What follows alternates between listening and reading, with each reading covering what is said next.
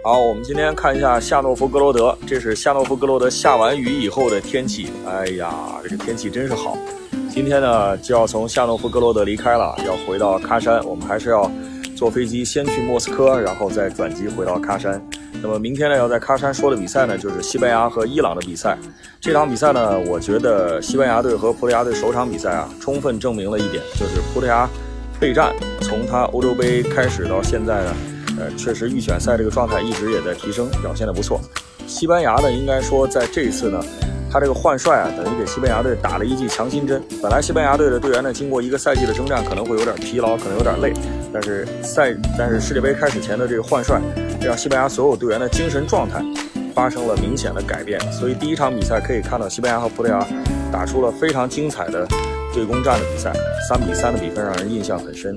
这个组伊朗队第一场比赛呢打得有点闷，他们和摩洛哥队的这场比赛呢，当时也是最后阶段才险胜啊，不容易。所以第二轮的比赛呢，我觉得伊朗队经过这三到五天的休息和调整之后，这场比赛对阵西班牙呢，他们还是会沿用奎罗斯的这套防守反击的打法，但是相对来讲，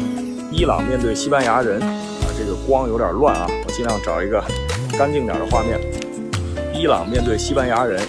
要想死守九十分钟，要想扛得住，这个非常困难。但是我觉得西班牙队要想轻易的打破伊朗队的防守也不容易，因为伊朗队他的身体对抗能力是在亚洲的球队当中呃数一数二的，他的技战术的能力在奎罗斯的调教下，包括打完上届世界杯，他对抗强队的这种韧劲儿还是不错。所以第二场比赛，我觉得西班牙队应该也不会很轻松，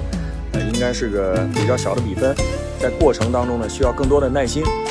在面对伊朗队的时候呢，如果他们能拿到这三分。西班牙队在这个组当中最难打的两场比赛就算顺利度过，所以这场比赛应该说，无论是对伊朗还是对西班牙都会更小心一些。西班牙队也不会，